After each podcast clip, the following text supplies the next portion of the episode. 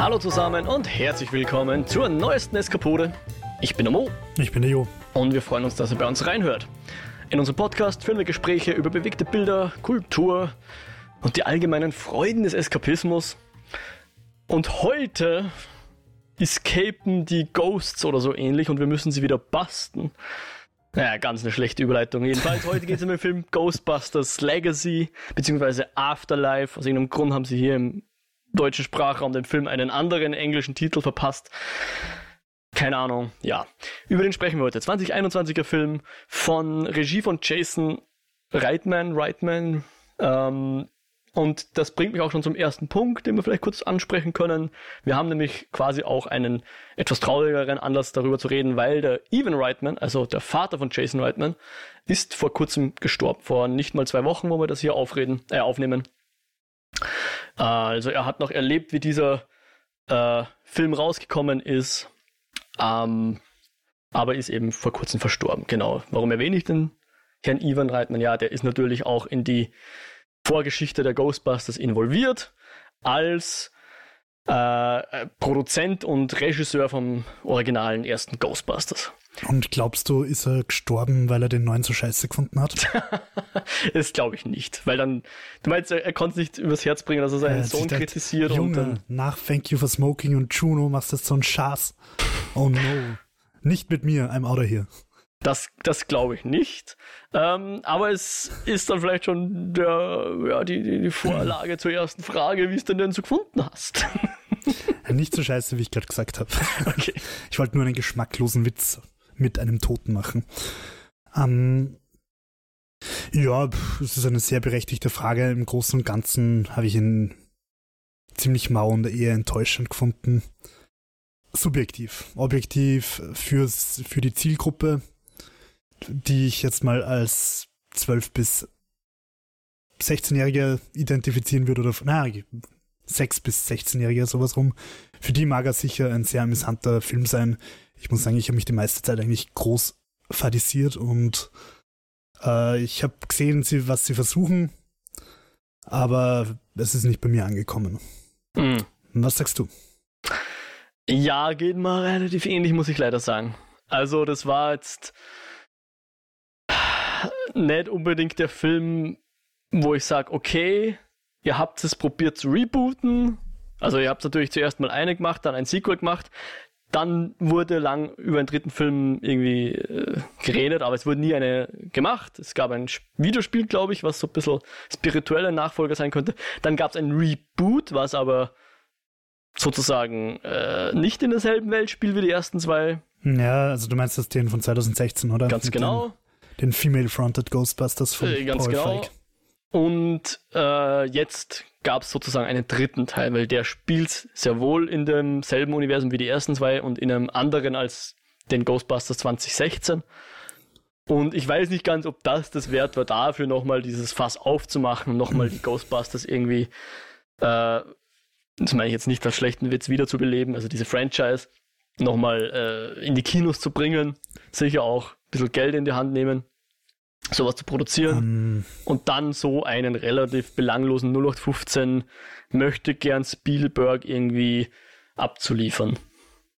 Ähm, ja, also ich glaube, weil du fragst, war es das wert? Ich glaube schon. Der Film hat ungefähr 75 Millionen gekostet und 197 Millionen eingespielt und das, obwohl er noch nicht allzu lang draußen ist. Also wert war es es vermutlich schon, zumindest aus Studiosicht. Hm. Aus äh, kulturgesellschaftlicher äh, Sicht, glaube ich, hätte man uns irgendwo auch sparen können. und ähm, also was ich irgendwie ganz spannend dran finde, ist, dass er der von 2016 sehr zerrissen worden ist von vielen, was wahrscheinlich einfach auch ein bisschen daran gelegen ist, dass, dass es ja einfach unmöglich ist, dass man plötzlich einen Film mit weiblichen Hauptdarstellerinnen macht. Das ist ja skandalös und ekelhaft. Und äh, das, glaube ich, hat, also da hat der Film einfach viel, viel Hate abgekriegt, der, den er einfach nicht verdient gehabt hat. Also ich finde, der 2016er Ghostbusters war kein Superfilm, aber er war very entertaining. Und äh, ich finde, er war sehr viel entertainier, also sehr viel unterhaltsamer als der jetzt. Gehe ich voll Und- mit. Also, Und ich glaube, er wollte auch was anderes. Also es war halt Paul Ja. Fake. Der ist halt bekannt dafür, dass er Witzchen am laufenden Band hat. Und Und das war auch die Stärke von dem, von dem Ghostbusters von 2016.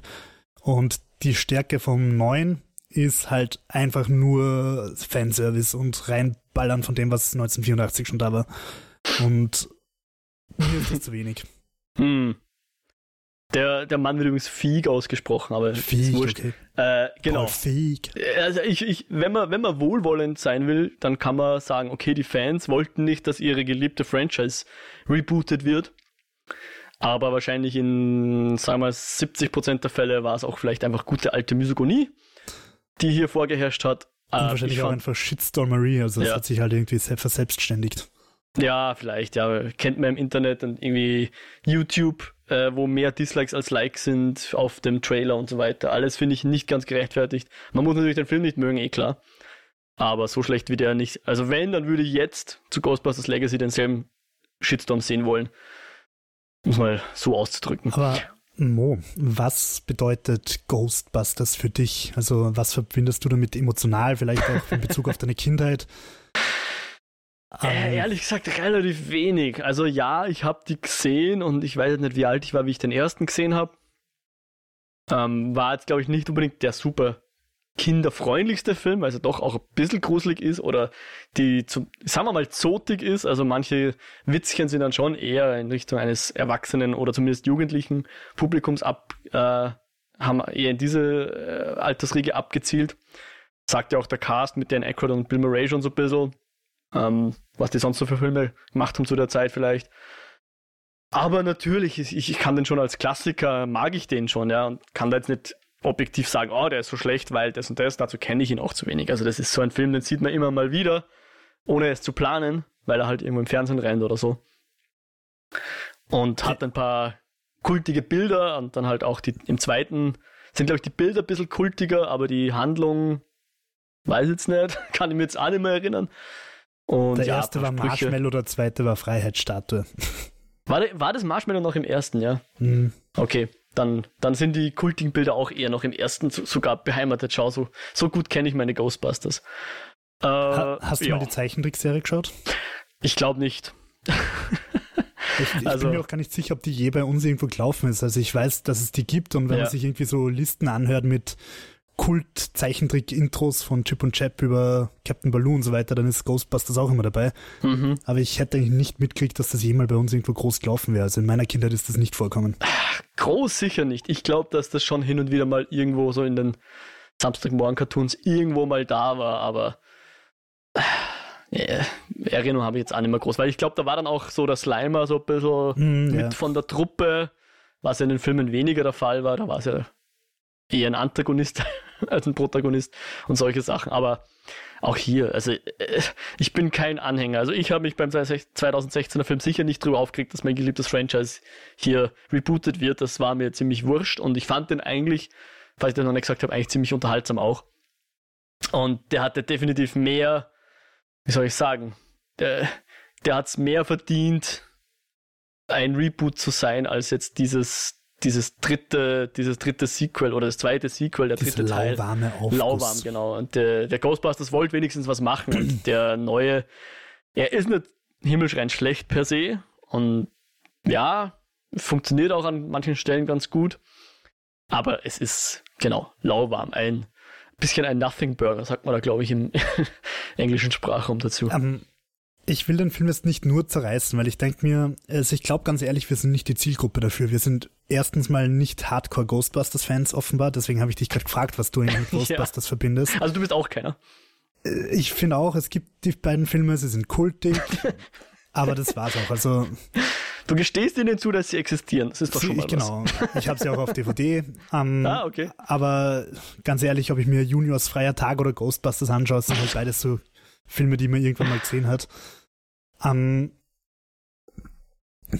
ja, und ähm, ich glaube, also wenn du jetzt zum Beispiel, keine Ahnung, du hast einen siebenjährigen Sohn oder so und willst dem mal zeigen, was du in deiner Kindheit geschaut hast und gehst mit dem ins Kino und der ist mindblown von diesen Geistern und von dem, was da abgeht und so weiter, dann glaube ich, kann das ein super Kinogenuss sein. Sowohl für Vater als auch für Sohn, weil der Sohn ist mindblown und der Vater denkt sich, oh, das sind die Helden, die damals schon aufgetreten sind, nochmal und sie sagen nochmal, bist du der Schlüsselmeister und sie sagen nochmal, nicht die Strahlen kreuzen und so weiter. Ähm, aber für mich in meiner jetzigen Lebenssituation war er halt einfach nur an der Zielgruppe vorbei. Und ich will aber wirklich nicht sagen, dass es ein schlechter Film ist. Mich erinnert es ziemlich an Super 8 vom äh, James J.J. Abrams, mhm. bei dem es genauso war, wo ich mir auch einfach gedacht habe, ja, guter Film, gut gemacht, alles schön und gut, aber ich bin einfach zehn Jahre zu alt dafür. Ich bin gerade in einer Zielgruppe, wo er mich nicht abholt, wo er mir einfach wurscht ist. Ich brauche keinen keine IT-Hommage. E mhm. Es geht gerade einfach an mir vorbei, egal wie gut der Film gemacht ist. Und ja, also bei mir läuft. Und ich finde Ghostbusters, also der neue, der 21er, hätte auch mehr sein können. Er hätte ja so ein bisschen in die Richtung Stranger Things gehen können. Ähm, spielt ja auch der Finn Wolfhard mit. Mhm. Ähm, aber dafür fehlt ihm irgendwie so der Vibe oder irgendwie so dieses, ich weiß eigentlich auch nicht, dass äh, per se was äh, Stranger Things so, so geil macht, warum das die Leute inklusive mir lieben. Aber es ist halt, glaube ich, so ein bisschen dieses Fake 80er. Mhm. Und das hat halt der neue Ghostbusters nicht. Der hat halt nichts außer diese ständigen Referenzen an, an die gute alte Zeit. Und was, was ich mir überlegt habe, ähm, was einen großen, großen Unterschied macht, ist, ich, ich frage mich, ob es überhaupt noch Zeit, ob, ob Ghostbusters heutzutage noch notwendig ist, ob das noch eine Existenzberechtigung hat. Und ich glaube ehrlicherweise nicht, weil in den 80ern hast du schon Blockbuster gehabt und du hast auch Blockbuster mit tollen Effekten gehabt, Star Wars und von mir aus zurück in die Zukunft und solche Sachen. Und da ist Ghostbusters halt einfach eingeschlagen mit geilen Effekten. Und diese Geister, diese Effekte holen halt heute niemanden mehr irgendwoher hervor. Ich meine, Charmed hat geilere Effekte als. naja. polemisch gesprochen, ja. Polemisch gesprochen, okay, ja. Na, jede, jede, na, aber ist ernsthaft, jede, jede moderne Fernsehserie. Ja, Charmed ist keine moderne Fernsehserie. Ja, dieses, ja. Wobei es übrigens ein Reboot gibt, habe ich auf Amazon gesehen, von 2020 ein, oder so. Ein All-Male-Lead-Reboot? Nein, und ich habe ihn auch noch nicht gesehen. Und ich werde ihn vermutlich auch nicht sehen, aber ja ich, ich gehe mal davon aus, dass dieser Charmed Reboot ähnlich gute Effekte hat wie der neue Ghostbusters. ähm, du holst halt mit diesen Effekten jetzt niemand mehr ab, oder? Also, das ist ja auch ein bisschen das Problem, finde ich, bei den Marvel-Filmen, dass du nur noch mit CGI-Gewitter einfach nichts erreichst. Ja. Also du musst dir da schon irgendwas Kreatives einfallen lassen, wie bei Doctor Strange, wo sich dann die Welt faltet und verschränkt und verkreuzt und verwirbelt. Ja. Aber nur mit also Realismus ist nicht mehr der Anspruch, ja. Also genau. auch wenn man jetzt Geister, die natürlich niemals realistisch sein können oder so, aber äh, jeder weiß, wie die auszuschauen haben. Und du kannst jetzt entweder über das Design dieser Geister was machen oder über die Kameraarbeit, sprich Regie, die cool inszenieren, aber niemand wird dir sagen, wow, die Geister haben so gut ausgeschaut, im Sinne von, genau, sie haben so ja. echt ausgeschaut, so ein so guter Effekt, ja. Das, das wird angenommen, ja. Das ist jetzt einfach, da sind wir, dass man Fotorealismus erwartet, wo auch immer, ja. Und brutal gesagt, ich meine, das kriegen heutzutage YouTube-Channels hin, solche Effekte. Also, und das ist, glaube ich, ein ganz ein großer Unterschied einfach. In den 80ern war das halt, wow. Du hast, du hast gedacht, okay, die Geschichte ist vielleicht ein bisschen silly, aber du gehst da hin und lässt dich einfach umhauen von diesen geilen Effekten, von diesem Gewitter. Und heutzutage ist es halt einfach ein Blockbuster von vielen und ich habe in derselben Woche fünf andere Filme mit ähnlich guten Effekten gesehen. Und das, glaube ich, macht halt dieses ganze Ghostbusters-Ding eigentlich ein bisschen obsolet. Ich meine, was soll ich noch damit? Ja, so in so einer Inszenierung. Also ich, ich glaube halt, was halt der 2016er, und ich hoffe, es wird jetzt nicht nur eine, ein Vergleich mit dem, aber was halt der schon gut gemacht hat, ist, dass er halt mit den Geistern auch Schmäh gemacht hat, ja, weil der erste und der zweite, soweit ich mich daran erinnern kann, leben auch von den Schmähs. Und der Ghostbuster Legacy oder Afterlife, wie man ihn nennen will, hat ein paar Schmäh, aber die haben nichts mit den Geistern zu tun. Ja, da ist schon ein bisschen Dialoghumor drin, der, der hat manchmal auch funktioniert und ich meine, ein kleiner Junge, der Podcast heißt und so weiter, mag ich. Yay. Ernsthaft? Ja. Das ist mir so am Arsch gegangen, wie der gesagt hat. Ich heiße Podcast und mir gedacht, Mo und ich sind Podcast, du Arschlochkind.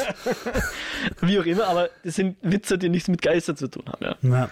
Wenn du jetzt ein, ein Monster auf deinen Schultern sitzen hast und irgendwie durchs Konzert gehen musst und so tun musst, das würde dir nicht anmerken lassen dürfen können. Ob man das jetzt lustig findet, okay, aber es ist wenigstens ein Schmäh mit Geistern, ja. Dann ja, kann nur ein Geisterfilm machen und nicht jeder äh, Familienkomödienfilm, ja.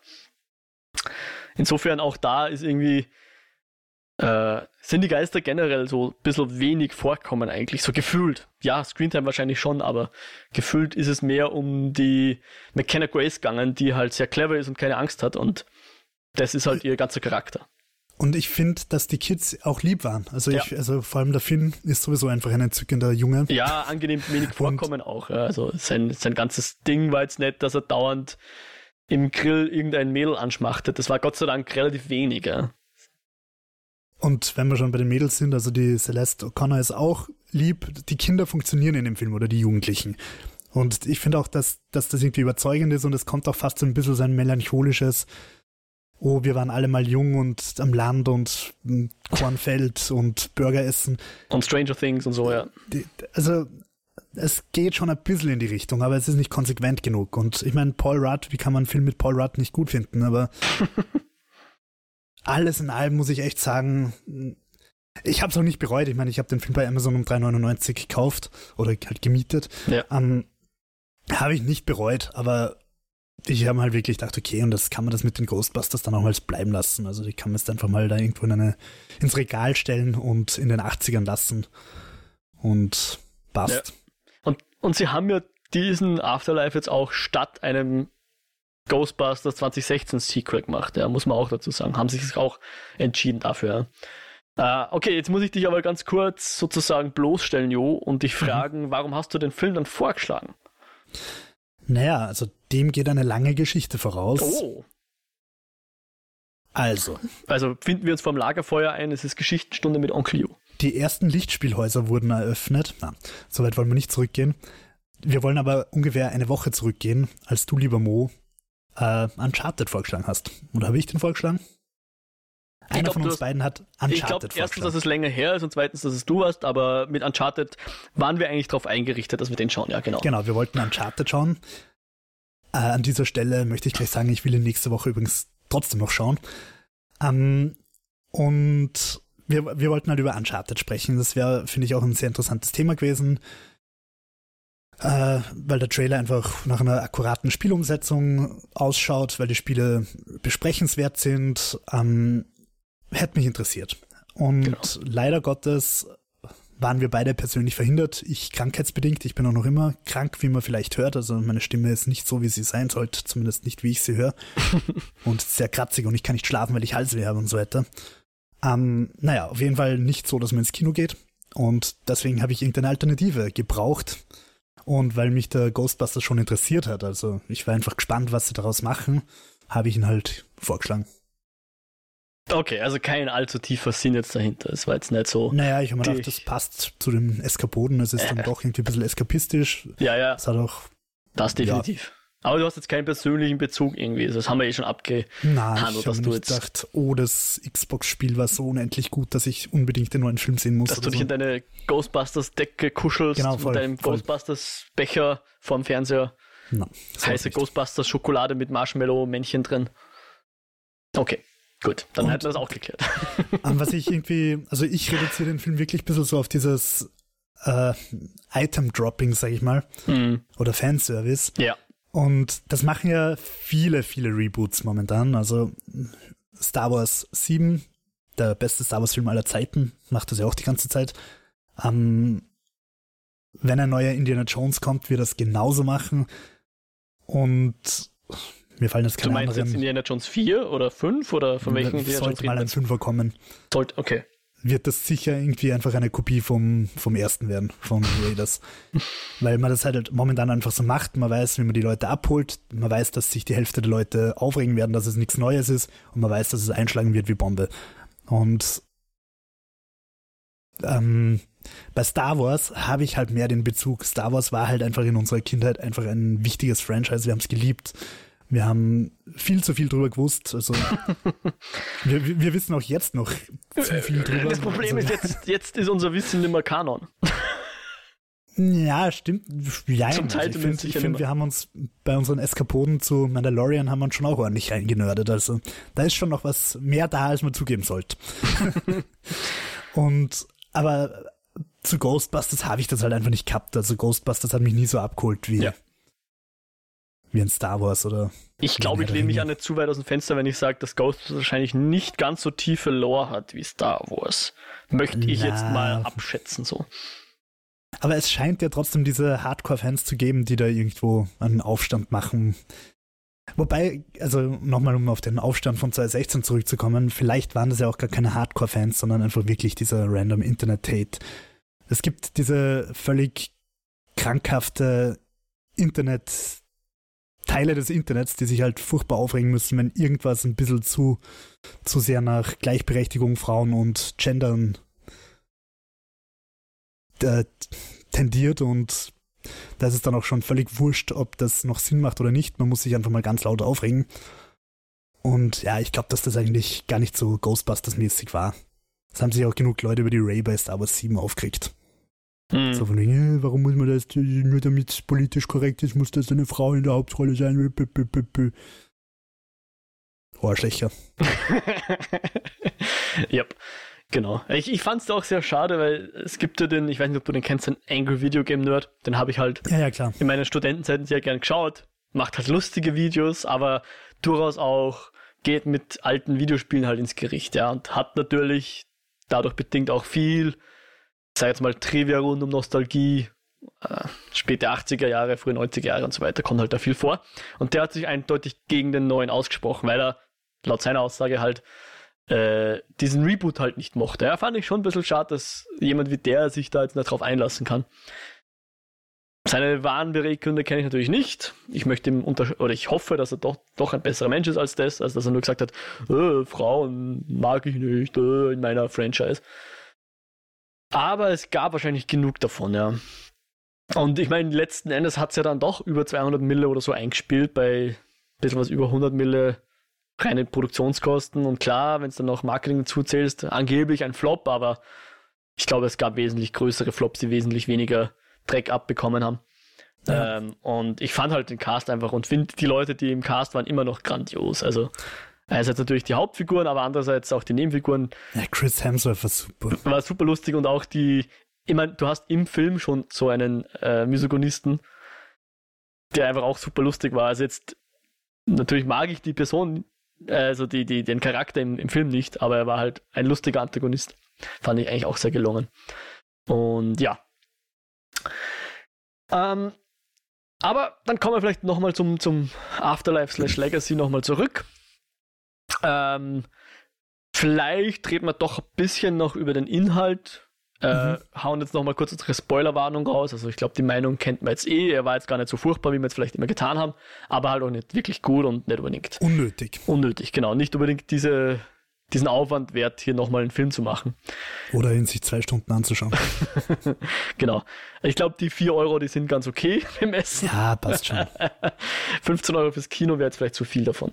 Genau, also wer jetzt von der Handlung nichts wissen will, wer glaubt, gespoilt werden zu können von einem dritten Teil einer Franchise, sei damit eingeladen, bitte abzudrehen und vielleicht später wieder zurückzukehren.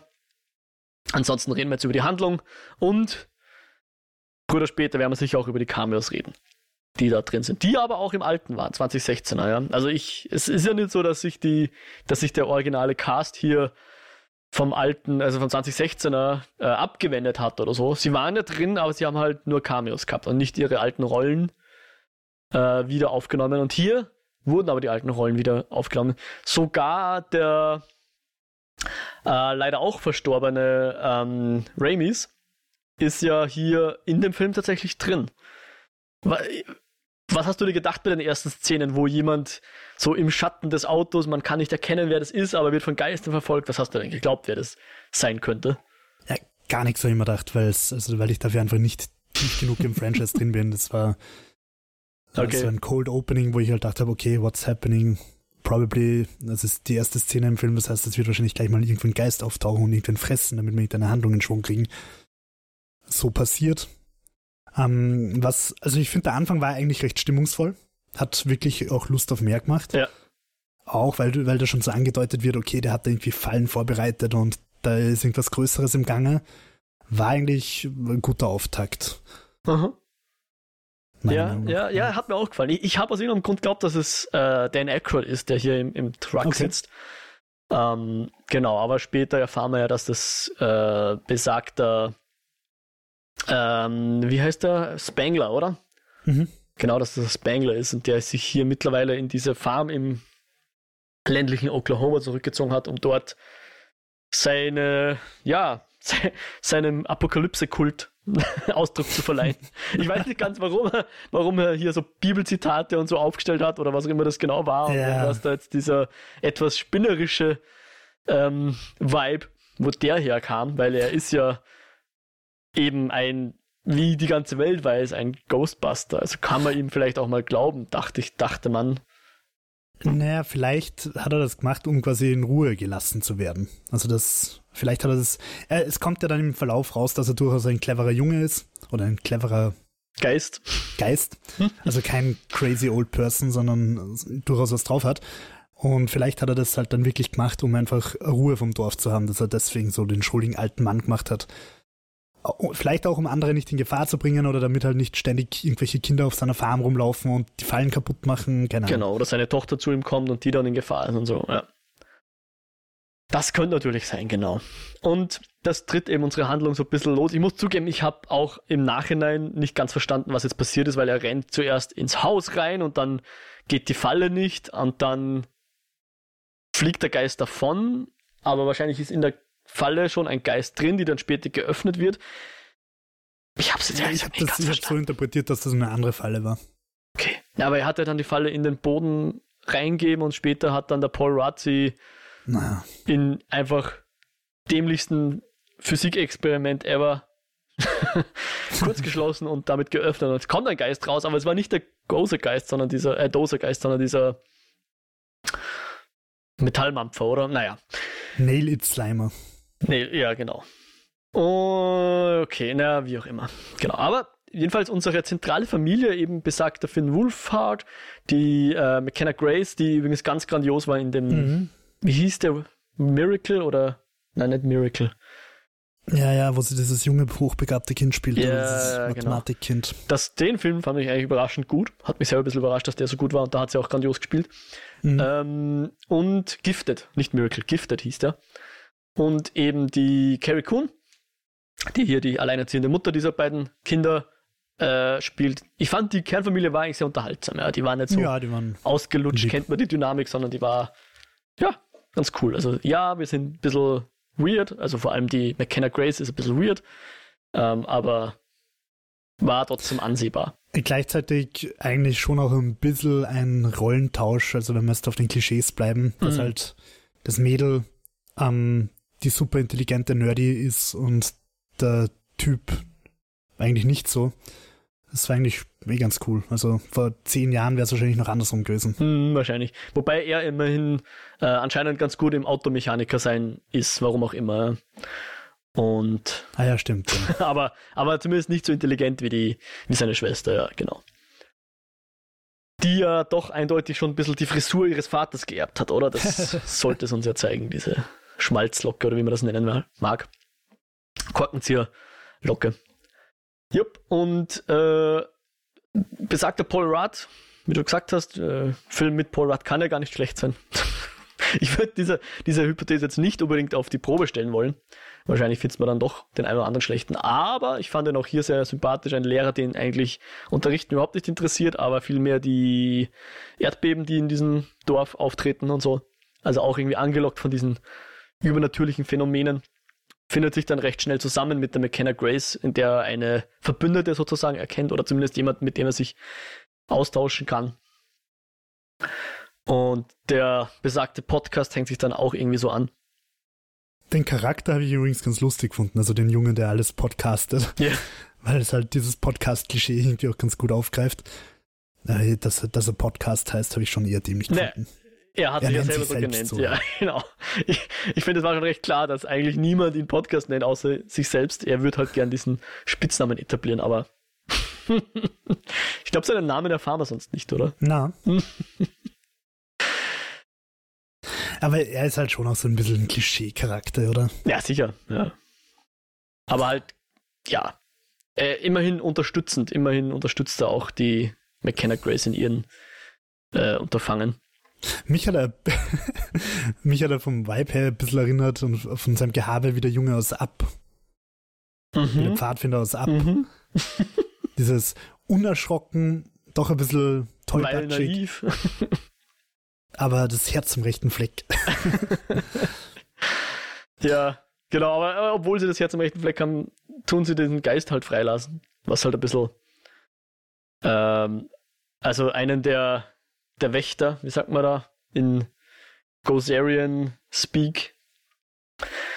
Keine Ahnung. Ja, und das führt halt jedenfalls irgendwie dazu, dass dann diese ganze Gozer-Geschichte wieder aufwacht, oder? So habe ich es irgendwie verstanden oder sowas. Nein, nein, ich glaube, dass das schon länger am Gang ist. Ach so, okay. In diesem Berg, in diesen Minen ist das schon die ganze Zeit am Pulsieren. Ja. Und da hat der Opa ja auch dieses coole automatische, wir ballern sie zurück in die Hölle Maschinenteil baut. Ja, voll, ja.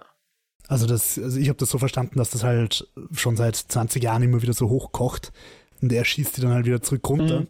Und es ist halt eine Frage der Zeit, bis sie irgendwann doch rauskommen. Genau, bis, bis sozusagen äh, externe Kräfte ihn da befreien können auch, ja. Und es gibt ja immer noch diesen Gozer-Kult, wie wir dann später erfahren. Also Menschen, die quasi den Gozer immer noch anhimmeln. Wie fandst du denn eigentlich das gelöst? Ähm, ich bin, ich bin selbst noch unschlüssig, ob ich das gut oder schlecht fand, wie, wie das gelöst ist, dass eigentlich heutzutage, also im Film heutzutage, niemand mehr an Geister glaubt. So im Sinne von, du kannst auf YouTube gehen, wenn du weißt, wonach du suchst und dir die Nachrichten von damals anschauen, wie eben ein Marshmallow-Mann durch New York gestapft ist und du kannst die Leute sehen, die damals die Menschheit gerettet haben vor den Geistern. Aber heute redet niemand drüber. Das habe ich ein bisschen silly irgendwie gefunden. Also ich habe mir einfach gedacht, stell dir mal vor, du hättest, keine Ahnung, Independence Day. Ja. Und 20 Jahre später ist die Welt einfach wieder wie vorher und keiner erinnert sich daran, dass Außerirdische da waren. Oder es ist allen wurscht. Es gab ja zweiten ich, Independence ich mein, Day. Ich kann mich aber leider an die Handlung Der zweite Independence Day war erinnern. ein durchwegs schlechter Film von der ersten bis zur letzten Sekunde, aber sie haben es halt so gemacht, dass, ähm, dass sich die Menschheit dadurch einfach verändert hat, dass ja. sie zusammengeschweißt worden ist, die Alien-Technologie ja für sich genutzt hat, sich vorbereitet auf den nächsten Krieg und so ja. weiter. Ja. Also die Welt hat sich verändert und da ist die Welt halt stehen geblieben. So, okay, also es gibt keine Geister mehr, warum auch also immer. nicht nur stehen geblieben, sie hat sich wieder zurück. Der eine ist abgehauen. Hm. Hm? Sie hat sich ja sogar zurückentwickelt, wenn man so will. Es gab Geister und sie hatten die Technologie, um Geister zu fangen. Und dann haben wir irgendwann gesagt, okay, es kommen keine Geister mehr nach, also ist offensichtlich die Gefahr gebannt. Wir vergessen wieder alles und äh, kehren wieder zurück zu unserem alten Leben. Ich meine, die Geister sind ja immer noch, wie wir dann am Ende dieses Films erfahren, sind ja immer noch in dieser Wandbox vom alten Geisterhauptquartier. Das wurde niemals irgendwie untersucht von irgendwelchen. Äh, also ich glaube, das sollte jetzt so wie Greenwich irgendwie so ein äh, eine Pilgerstätte sein, oder? Das sollte irgendwie ein Voll. Museum drumherum gebaut worden sein oder sonst oder irgendwas. Ein oder ein Kult, so ein Esoterik-Kult, der dort. Ich kann mit beiden äh, was anfangen. Wird beides mehr Sinn machen als wie, oh na, steht jetzt wieder leer. Ja, na, also das, das, das war irgendwie auch unmotiviert, also dass sie sich dann nichts überlegt haben. Man hätte einfach nur eine, kurz am Anfang irgendwo im Hintergrund einen Fernseher laufen lassen müssen, wo man sagt, oh, es ist 25 Jahre her seit dem letzten Ghost-Incident zum zum Memorial bringen Leute Blumen zu dem Haus, was auch immer. Wir sind froh, dass es seitdem keine Geister mehr gibt. Aber sie tun einfach so, na, gibt's nicht. Was, wie, wer. Nie gehört. Ach so, auf YouTube ist alles. Ah, okay, dann. ja, ich weiß auch nicht. Soll, sollte es so ein bisschen wirken, wie als, als würden Leute, die an Geister glauben, jetzt quasi Verschwörungstheorien glauben oder ich weiß es nicht genau. Es, es würde auch besser funktionieren, wenn mehr Zeit dazwischen liegen, liegen würde. Also wenn, wenn jetzt irgendwie wirklich 70 Jahre oder so dazwischen wären, in 70 ja. Jahren vergisst die Menschheit viel. Ja. Also zum Beispiel Hüstel, Anspielung an aktuelle Geschehnisse, dass es nie sonderlich sinnvoll ist, wenn ein Mann zu viel Macht hat und zu lang zu viel Macht hat. Aber also meine ich jetzt ernst, es, es gibt einfach Sachen, die die Menschheit als Kollektiv irgendwie im Lauf von zwei Generationen, sage ich mal, vergisst. Ja aber nicht innerhalb von 15 äh, Jahren oder von 20 wir Jahren. Wir haben ja noch nicht mal den Film Ghostbusters vergessen, geschweige denn die Ereignisse, die in Ghostbusters passiert sind, wenn wir jetzt in der Welt leben würden. Ja. Äh, ja. Beziehungsweise, keine Ahnung, also wenn das jetzt real wäre, sag ich mal, und es würde noch mehr Geister geben, dann hätte sich da halt wahrscheinlich ein ganzes Gewerbe rum etabliert, lauter ja. Ghost Security Firmen und weiß ich nicht was.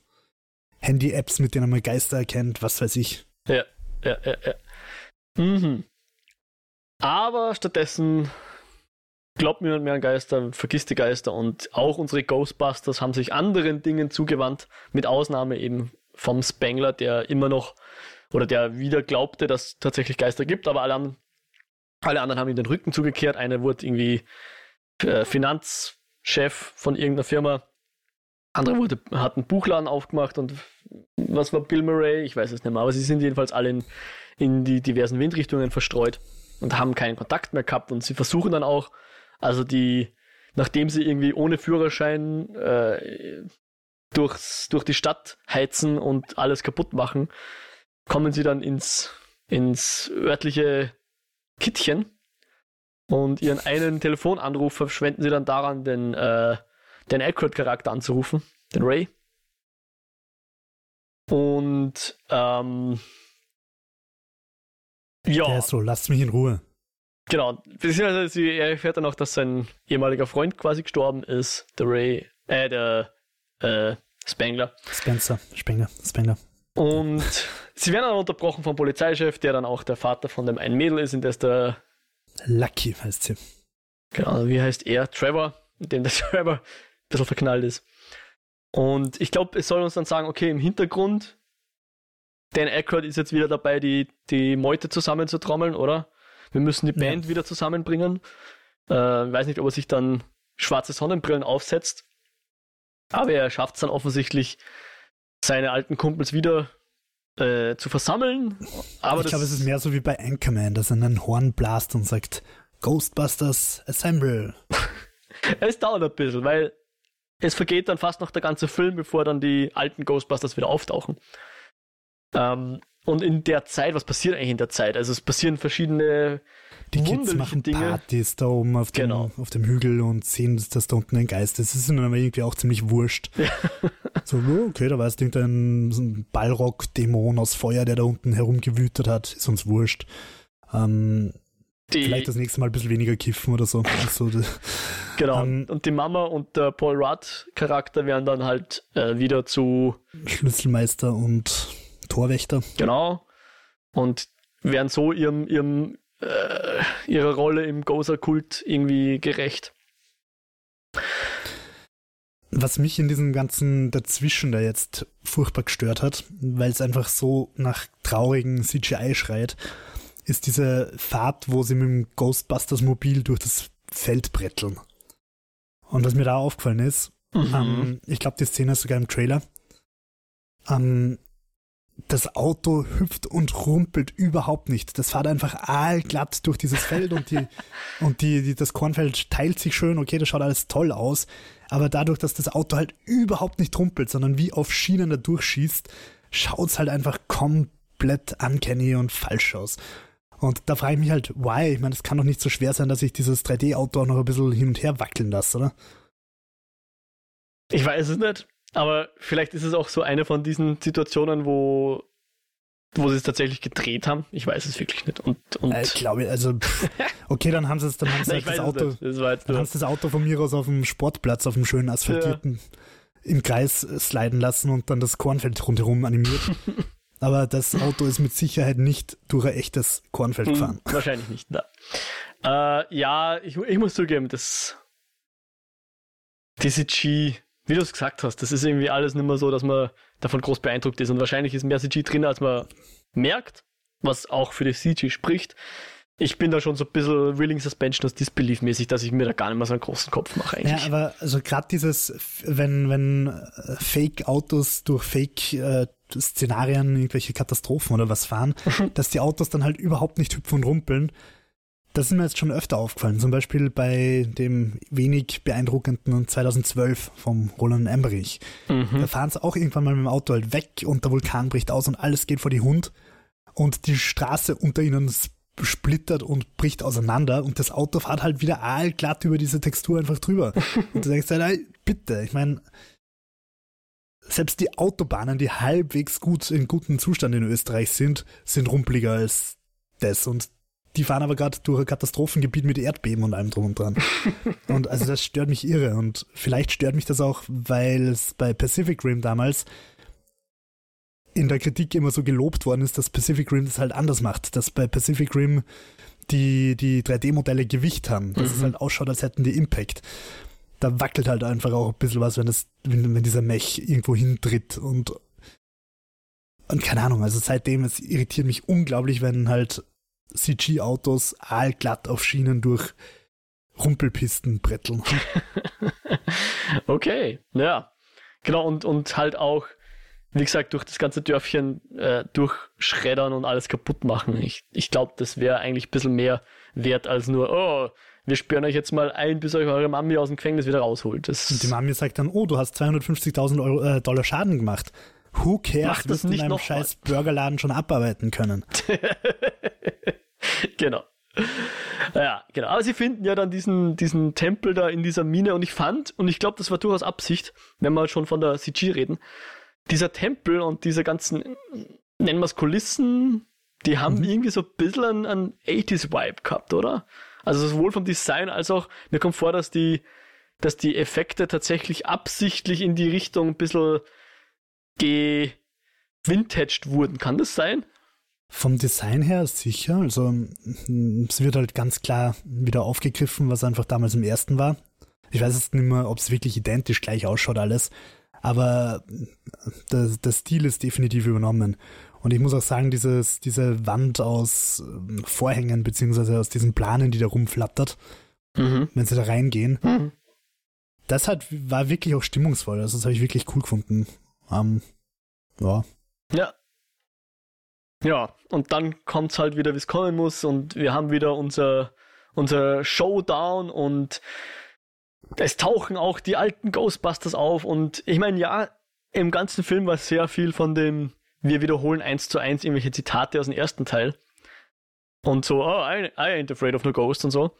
Aber was ich dann wirklich lustig fand, ist, wo dann gefragt hat, äh, Olivia Wildes Gozer, auch ein bisschen verschwendet in der Rolle, aber okay, äh, gefragt hat, Are you a God? Und dann schauen sie sich so an, äh, yes.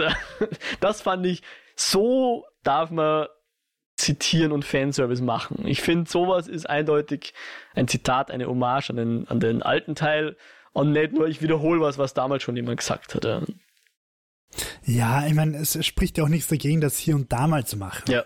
Klar, die Menge ist dann Nur, auch entscheidend. Ja. Und es, es hätte mich auch nicht gestört, wenn der Film irgendwie noch mehr zu bieten gehabt hätte. Aber ich finde, der Film verlässt sich halt komplett darauf. Mhm. Das ist halt das, der Unique Selling Point irgendwie von dem ganzen Film. Und dafür ist es mir einfach zu wenig. Mhm. Ja. Und was natürlich. Also bei, ich meine, bei Star Wars feierst auch, also beim siebten Teil, wenn der Falke das erste Mal wieder dasteht und du denkst okay, ich habe den jetzt seit sehr langer Zeit das erste Mal wieder im Kino gesehen und du hörst im Hintergrund das das Force-Theme und so weiter, das holt dich ab. Das, das spricht ja nichts gegen diese äh, Anspielungen und, und wieder aufgreifen alter Motive. Nur es muss halt mehr da sein. Ja, eh. Und, und wenn jetzt jemand anders einfach dauernd sagen würde, oh, I love you, I know oder sonst irgendwas, fände das halt auch fad. Und das tun sie ja nicht. Im, im, also nur, nur begrenzt im Star Wars, ja. Ein bisschen weniger als hier im neue Ghostbusters. naja, aber das ist ja witzigerweise auch wirklich das, was Star Wars 7 am meisten vorgeworfen worden ist, dass er im Prinzip halt trotz alledem einfach ein, ein Remake vom Vierer ist. Ja. Ähm, stimmt ja auch. Also die Handlung ist mehr oder weniger eins zu eins kopiert, ja. nur dass es halt statt Luke Grey gibt ja. und ähm, ja, statt Todesstern Starkiller Base oder wie das Ding geheißen hat. ähm, aber trotzdem gibt mir der Film genug Neues, um irgendwie trotzdem gern wieder in dieses Universum zurückzukehren. Aber es liegt halt, wie gesagt, vielleicht auch daran, dass ich das Universum einfach sehr viel mehr mag als das Ghostbusters-Universum. Ja, aber es ist halt auch ein bisschen mehr Arbeit und Mühe reingeflossen, als nur ich kopiere eins zu eins Copy-Paste-mäßig irgendein Zitat aus dem alten Film, was jeder kennt. Ja, das, ja. das ist halt schon der Unterschied. Ja, die, der, der Aufwand, der auch betrieben wird. Und der ist halt bei Star Wars so oder so noch größer gewesen. Ob man es jetzt mag oder nicht, aber der Aufwand war sicher ein größerer als jetzt der Aufwand für das, für den dritten Teil der Ghostbuster äh, ja. Franchise. Ja. Vielleicht hätten sie einfach uns das Drehbuch schreiben lassen sollen. Wir hätten das, dass wir im Podcast einfach hin und her spitballen können und dann wäre sicher pff, was eh nicht Tolles rauskommen. Nee, Also, ich, ich weiß nicht, ob du uns da nicht ein bisschen viel äh, Lob gibst. Wie sagt man da? Ich glaube nicht, dass es so einfach ist, wie man sich manchmal vorstellt. Na, bitte, ich Aber- mache nur Spaß. ja, ja. Ich mache doch nur Spaß. liebe Internetmenschen da draußen. Ich weiß, das kommt immer sehr schlecht rüber im, im Internet. Das ist mir schon klar. Nein, ich, ich glaube, also wenn wir das jetzt mal wirklich überlegen, ich glaube tatsächlich, dass dieser Drehbuchprozess in Hollywood richtig, richtig mühsam ist. Dass da Wahrscheinlich, irgendwer ja. ein geiles Drehbuch schreibt, Ja. dann liest der Sohn vom Produzenten drüber und sagt, er findet es scheiße. Dann sagt er, reißt der Produzent wütend drei Seiten raus und sagt, schreib alles nochmal. Nein, ich lasse es meine Sekretärin neu schreiben und dann muss nochmal ein Team von 15 Leuten drüber. Und im Endeffekt weiß halt keiner mehr, was, wer, wo, wann, wie eigentlich machen wollt. Ähm, und ja, ich meine, das, das Drehbuch von dem war jetzt eh in sich geschlossen und stimmig. Es war halt einfach nicht sonderlich spektakulär. Das, Hm. Ja. ich finde, sie hätten uns irgendwie. Ich meine, ich, ich überlege gerade, was hätten wir besser machen können. Hätten wir irgendwie ein neues ikonisches Monster einbringen können? Hätten wir irgendwie statt, statt Marshmallow Mann irgendwie halt irgendwie, was könnte man statt Marshmallow Mann? Naja, haben wir eh viele kleine Marshmallow. Eh, aber halt auch wieder so unnötig. Äh, stimmt, kommen dann auch kaum vor, außer dass dann der Podcast alle zusammenseppt. Außerdem macht es ja auch keinen Sinn, weil der Marshmallow Mann im ersten Teil ist ja auftaucht, weil es geheißen hat, bitte denkt erst ja an nix, weil es wird sich als das manifestieren. Und dann sagte, ich weiß nicht gar nicht mehr wer, irgendwer so, ja, er hat einen Marshmallow Mann gedacht, weil er sich gedacht hat, das kann nicht schief gehen, das ist irgendwie so harmlos. Und dann hast du halt einen Godzilla Marshmallow Mann. Hm. Ich mein, Ähm, die Idee, warum die du werden die Marshmallows hast, plötzlich zu kleinen Marshmallow-Männern? Warum? Why? Warum werden nicht Weil die. Pringles zu Pringles-Monstern? weil es spukt, ja. Na, ich fand deine Idee ganz cool, dass man das, das, was ja schon angerichtet ist, nämlich so dieses große, äh, wir bauen Fallen, wir, wir kennen ja schon alles, ja, wir müssen es wiederholen, sondern wir erheben das Ganze und, und nutzen unser vieles Equipment. Und ich meine, sie machen es so ein bisschen, indem sie dem, dem Ecto One jetzt noch so einen ausfahrbaren Sessel geben und so, haben sie ja schon versucht, oder? Das war schon neu, gell? Ich glaube schon. Da, da haben sie ja schon versucht, ein bisschen zu, zu one-uppen, aber das hätten wir einfach auch auf, auf größerer Skala machen können. Ja. Fände ich schon geil, dass man draufkommt, wow, hier gibt's einen, keine Ahnung, vielleicht haben sie einen, einen äh, Transformer Ecto One gebaut, ja, der dann mit einem riesen Marshmallow wirklich kämpfen kann, wie, wie bei Pacific Rim oder sowas. Ja, oder ich habe gerade überlegt, vielleicht wäre es cool gewesen, wenn es irgendwie ein bisschen internationaler gewesen wäre. Also dass halt vielleicht dann dass dann irgendwie alle Geister der Welt ausbrechen und dann hast halt plötzlich Geister in, in Tokio, irgendwelche japanischen Geister und dann hast halt bei uns Campus und äh, dass halt irgendwie so siehst, dass irgendwie so ein Geisterkrieg auf der ganzen Welt ausbricht oder so. Ähm, aber sie wollten ja offensichtlich diesen Kinderfilm drehen, also Ja. dieses, dieses Also sie wollten erstmal die, die ganze ah, den Maßstab relativ gering halten. Es geht hier um einen Kaff in Oklahoma und nicht um eine große Stadt und nicht um die Welt. Also das ist wahrscheinlich allem- der Gedanke dahinter, dass es hier mal ein lokales Ereignis gibt und das triggert dann wieder ein anderes Ereignis in New York und das kommt dann in Ghostbusters 4 oder so. Und vor allem ist dieses Motiv dieser zerstörten Städte ist halt mittlerweile auch überholt. Also das ist irgendwie in den 2010er Jahren irgendwie so groß geworden. Ich würde sagen, mit seinem Hö- Höhepunkt, das war irgendwie Man of Steel, wo halt wirklich die halbe Welt in Schutt und Asche gelegt worden ist. Aber das ist dann noch eine Zeit dahingegangen. Seit Man of Steel hat dann wirklich jeder Blockbuster einfach eine komplett zerstörte Stadt braucht. Und ich bin eh froh, dass das jetzt wieder aufgehört hat, weil irgendwann hat man sich an den zerstörten Häusern dann auch irgendwie satt gesehen. Also es ist vielleicht eh auch gut, dass sie es da jetzt eher so im kleinen Rahmen gehalten haben. Hm. Also vielleicht haben sie eh alles richtig gemacht und Was mich die ganze Zeit irgendwie so im Hinterkopf ein bisschen kratzt, man hätte doch einfach ganz brutal richtig hart Genre wechseln können. Man hätte einfach ein furchtbar dramatisches Drama draus machen können. ja klar, aber dann, dann bist du wieder, ja, wer, Oder halt James Wan ranlassen auch und einen richtigen. Horrorfilm draus machen. Hätte ich auch interessanter gefunden. Aber dann hast du halt wieder nicht diesen klassischen Vier-Quadranten-Film, ja, wo eben da äh, die Eltern mit den Kindern reingehen können. Ja, aber das ist kein Vier-Quadranten-Film, weil uns holt er nicht ab. Also, So gesehen, ja. Stimmt. ähm, was würdest du sagen, oder hättest du ihn dir angeschaut, wenn, wenn James Wan einfach so einen klassischen James Wan-Horrorfilm gemacht hätte? Und der heißt Ghostbusters und gehört wirklich in die Ghostbusters-Franchise? Na, na, na, James Wan-Horrorfilme haben immer irgendwelche Adjektive als Name, die ich nicht aussprechen kann. Ghost Manila Chef. Ja, aber, aber es wäre Teil der Ghostbusters-Franchise gewesen, meinst du? Ja, voll. Und also einfach, dieselben Charaktere sozusagen, kein... Ja, nur richtig hart und schier und brutal ja, und, sicher. und unheimlich. Wäre wär ich definitiv interessiert daran gewesen, ja. Ich meine, ich bin jetzt, es gibt schon Horrorfilme, die mir gefallen, aber jetzt nicht unbedingt nur die typischen und schon gar keine Slasher und so weiter. Deswegen ist es immer so ein bisschen Hit, and Miss bei mir. Aber ich, ich fände es auf jeden Fall interessant, wenn man da versucht, ein Genre-Stück rauszumachen. Ja. Ich glaube nämlich auch, dass sie das tatsächlich versucht haben, indem sie halt mit den Kids rangehen, dass sie halt so einen E.T., Goonies, Super 8 Touch irgendwie da reinbringen. Ja, wirkt ganz so, ja. So das gute alte 80er Jahre Kino nochmal äh, aufleben lassen in Familien, wie sagt man dazu sowas? Abenteuerfilme. Ja, Abenteuerfilme eigentlich, ja, nicht voll. Aber hatte dann noch dieser, dieser emotionale Touch am Ende noch gefallen, dass hier in fast schon Kasper-Manier der Spangler nochmal auftritt, tatsächlich als manifestierter Geist, nachdem er zuvor als nicht sichtbarer Geist schon im Film war? Na, einfach aus dem Grund, weil schon der scheiß Titel von dem Film genau das verraten wird. Also. Äh, Afterlife meinst du? Sie hätten auch einfach sagen können, Ghostbusters Spangler will come back as a ghost. Ret Return of Spangler. ja. Na, äh, das war, das war, finde ich, wirklich tatsächlich von, der, von dem Moment an, wo der am Anfang stirbt, war klar, dass der wieder auftauchen wird. Und es war auch klar, dass der als sentimentaler CG-Charakter Han Solo-mäßig wieder auftauchen wird. Ja. Hat mich nicht abgeholt. Also ich habe, okay. es war wieder so, okay, ich sehe, was ihr da machen wollt und vielleicht funktioniert es auch bei irgendwelchen Leuten, aber ich habe gerade Angina und mich holt es nicht ab. ja, weil, weil, was, was ich mal gedacht habe, in dem Moment, ich meine, wir hatten vorher schon die Szene, wo irgendwie da Dan Aykroyd sagt, ja, he can go to hell oder irgendwie sowas. Ich meine, der ist ja gestorben. Das war ja, ich glaube, ich weiß nicht, ob die befreundet waren oder bekannt waren, aber die haben halt zwei Filme mindestens miteinander gemacht in der Besetzung und, und der Schauspieler Harold Ramis, also nicht, er ist nicht nur ein Schauspieler, aber in, in Ghostbusters war halt ein Schauspieler, ist ja wirklich gestorben auch von nicht allzu langer Zeit, wann ist das? Naja, 2014 ist schon doch ein Zeitl aus.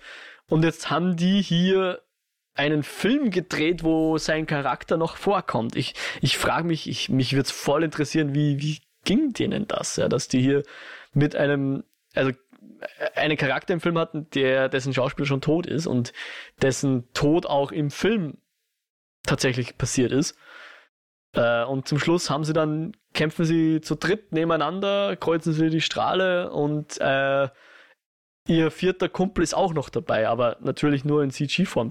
Würde mich echt interessieren, wie es am Set damals war, dass, dass die gesagt haben, okay, und hier stellen wir uns vor, dass unser verstorbener Freund neben uns ist. Hm, ja, ja. Ja, interessant, ja. Interessanter als der restliche Film eigentlich, die Überlegung. Ich, ich frage mich ehrlicherweise auch, wie das rechtlich ist. Also ob du halt jetzt als Carrie Fisher mhm. für alle Ewigkeit ein CG-Sklave von Disney bist. Ja. Und einfach für die nächsten 50 Jahre jedes Mal wieder rauszahlt wirst, wenn sie dich brauchen. Ich bin relativ sicher, dass sowas mittlerweile in den Verträgen drinsteht, weil ich glaube, der tragische Tod von Paul Walker hat das ja unter anderem auch ähm, aktuell gemacht sozusagen, weil der wurde dann zwar jetzt nicht, ich, ich kenne jetzt die Filme nicht, aber ich, soweit ich weiß, wurde mal CG-mäßig in ein Auto reinmontiert, richtig, was so in den Sonnenuntergang fährt oder so irgendwas. In dem Dreh. Ah, ja, ja, voll. Und ich voll. weiß nicht, ob es eine Kontroverse war, aber jedenfalls hat es damals so, gab es dann auch so Beiträge, hey, im Sinne von, Darf man das? Äh, darf man das und ist das jetzt Usus, ja, dass du am ersten Tag am Set einmal 3D gescannt wirst, falls du stirbst, dass man dich dann in den, also jetzt einerseits natürlich in zukünftige Filme reinmontieren kann, andererseits auch, dass man dann deine Szene noch zu Ende drehen kann, ja, wenn du selber nicht mehr kannst. Also auch ein bisschen morbider Aspekt an dem Ganzen. Eh, aber ich meine, ist halt beim Business, wo, wo du 180 Millionen in einen Film ballerst, irgendwo finde ich schon auch legitim, solche Sachen zu planen und zu überlegen. Anderes Beispiel wäre Heath Ledger in das Kabinett des Dr. Panassus oder so, ja. Wo sie ja dann einfach andere legendäre Schauspieler genommen haben, um die Rolle fertig zu spielen. Mhm. Auch ein interessanter Zugang eigentlich. Ja. Ja, auf jeden Fall. Keine Ahnung, ich kenne halt den Schauspieler jetzt auch nicht. Ich kann ja auch nicht sagen, wo der noch mitgespielt hat. Es wäre wahrscheinlich wieder was anderes gewesen, wenn es da jetzt um Harrison Ford oder so gegangen wäre. Also einfach um Figuren, die mir bekannter sind. Hat mir als, als Zuschauer jetzt für den emotionalen Touch nichts gereicht. Vor allem, weil ich es halt echt auch vorhersehbar gesehen habe. Gefunden habe. Okay. Ja. Hast du es nicht irgendwie vorausgeahnt? Ja, schon, aber es, es hat dann auch irgendwie dazu gepasst. Ja, es war jetzt nicht so, ja, ich meine, was hätten sie sonst machen sollen? Es war halt von Anfang an das Setup in Wirklichkeit. Ja, hier ist der Geist. Und ähm, dass der dann Teil des Films ist, war irgendwie recht bald klar. Und naja, aber sie hätten sie einfach dabei belassen können, dass Lampen wackeln und dass er per Geister so. Lehre der Kleinen hilft, wie sie irgendwas zusammenschraubt und so weiter. Ja. Ähm, ja, ich finde, sie hätten ihn da jetzt nicht unbedingt als Obi-Wan Kenobi wieder auftauchen lassen müssen. Vor allem dann auch die Szene zum Schluss, wo er dann seinen Auftrag erfüllt hat und endlich frei ist oder irgendwie so, gell? Ja. Wie, wie man das erkennt. Ja, ja na. Ja. Na, ja, pff, ja. und der Film hast du ähm, er hatte dann, ich weiß nicht mehr, ob es jetzt schon mit Credit-Szene war oder letzte Szene war, aber wir haben ja auch schon drüber geredet wir, wir, wir kommen dann nochmal in, in das alte Ghostbusters Hauptquartier und sehen ja dann nochmal diesen, diesen Schrank in der Wand, wo sich mhm. irgendwas offensichtlich löst oder, oder etwas aufwacht oder keine Ahnung was, um jetzt das nächste Sequel anzudeuten. Ähm, ist das was, wo du denkst, okay, wenn das jetzt wieder ein bisschen mehr losgeht, freust dich drauf, ärgert dich drüber oder gleich, gleich wenig Interesse? Ich begegne dem mit vollkommener Gleichgültigkeit. ich denke mir halt, die Leute sudern immer rum, dass es so viele Fortsetzungen und Remakes gibt. Das ist irgendwo verständlich, weil, weil wir als Zuschauende halt einfach beeinflussen, was zeigt wird und wir als Zuschauende rennen halt ununterbrochen Marvel-Filme. und dann brauchen wir uns nicht wundern, wenn es halt mehr Marvel-Filme gibt und mehr Superhelden, weil alle anderen das kopieren wollen, diesen Erfolg. Ähm, und ja, warum soll man so ein Franchise nicht weiterführen? Vielleicht kommt dabei auch irgendwann wieder was Gutes raus. Aber freue ich mich jetzt unglaublich drauf? Na. Bin ich unglaublich enttäuscht, dass der erste große, Sch also nicht so toll war? Na. Es, es ist mir irgendwo wurscht, also es ist. Hm. Hast du die Post-Credit-Szene noch angeschaut? Weil es gab dann sogar nach den, ganz nach den Credits nochmal eine kurze Szene.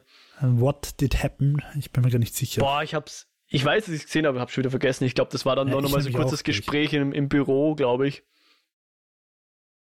Aber was dann genau geredet wird. Ich bin mir echt auch gar nicht sicher, ob ich das noch gesehen habe. so viel ist hängen geblieben, ja. Doch, ich glaube schon, dass ich das gesehen habe, aber. Ja, also es war der. Äh, mit den Namen bin ich so schlecht. Aber, also die, einerseits die, die, die Frau, die eh schon am Anfang vorkommen ist, mal kurz, die immer de, was macht sie, die Testamentsverfügung irgendwie das Haus besucht oder irgendwie so. Und andererseits der vierte Ghostbuster, mit dem wir jetzt noch nicht geredet haben. Ähm, die haben dann noch in Gesprächen in ihrem Büro, aber es war, glaube ich, echt wurscht, wo wir gedacht haben, okay, dafür habe ich jetzt noch vorgeskippt, ja, weil ich habe mir es nicht angeschaut, die ganzen Credits, aber ich habe es zumindest geskippt. War ein bisschen unnötig. Genau. So viel zu unserer Begeisterung. Mir fällt gerade, weil du gerade über die Post-Credit-Szene redest, ähm, der neue Matrix sein, der Vierer. Ja. Also der erstens mal eine viel bessere Post-Credit-Szene hat. Und zweitens, er eigentlich im selben Dilemma wie Ghostbusters ist. Es ist ein Kultfilm, ein Alter, und sie haben ihn irgendwie ins 2021 holen müssen. Und ich finde, der macht das halt geschickter. Es ist, ist auch kein brillanter Film und macht auch einige Sachen nicht so ideal. Aber er traut sich halt was Neues. Er mhm. gibt sich trotz Anspielungen und trotz Gueststars und halt alten Charakteren und Figuren, gibt er sich trotzdem Mühe, einen neuen Zugang zu finden. Also, mhm. das vermisse ich halt. Also ich finde, ich finde, uh, Ghostbusters Afterlife ist halt irgendwie so playing it safe und ja, ist legitim aus Studiosicht, wenn man Kohle machen will. Pff, mich holt's halt nicht ab. Naja, irgendwie dann wieder doch, weil immerhin haben wir auch unsere kumulierten 8 Euros gezahlt. Eh, eh, also fürs Studio super, aber. ja, ja. Aber vielleicht sind wir ja auch die Ausnahmen. Vielleicht fanden ihn alle anderen, haben sich voll drauf gefreut. Ja, es ist noch gut, dass du das ansprichst. Also IMDb hat er 7,2. Finde ich, hm, also habe ich schon sehr viel bessere Filme mit sehr viel niedrigeren IMDb-Wertungen. Hast du gerade die Wertung von 2016er auch zufällig? Äh, na, da habe ich tatsächlich die Wertung nicht, sondern nur die Einspielergebnisse. Aber ich, ich suche sie gerade mal, ja. Uh, Rotten Tomatoes hat eine Kritikerwertung 63, das finde ich schon sehr viel gerechtfertigter. Mhm. Zuschauerwertung auf Rotten Tomatoes 94. Wow, das ist echt hoch, ja. Also scheinbar dürfte die Rechnung schon aufgegangen sein. Und vor allem, es war ja auch ein Film, der jetzt noch in, den, in einer Pandemie ins Kino kam oder halt ins ja, VOD. Da muss man natürlich auch ein bisschen was ähm, abziehen oder ein bisschen, soll man sagen, Spazi geben. Äh, insofern wahrscheinlich fürs Studio tatsächlich eine Folge. Der 2016 hat 6,9 bei der IMDB übrigens. Ist ehrlicherweise jetzt höher, als ich erwartet habe. Nach dem ganzen Hate, den er abgekriegt hat, hätte ich den jetzt eher so bei 5,1 irgendwo ja. eingestuft oder vermutet. Aber ich hätte dann trotzdem gesagt, dass der mehr verdient hätte als jetzt der ja. neue. Also der neue kann schon wieder seine können. 7 haben, das sei ihm gegönnt. Aber dann soll der andere 7,5 haben oder sowas. Na, aber finde ich ehrlicherweise nicht, weil nicht also, mal sieben es ist halt, geben.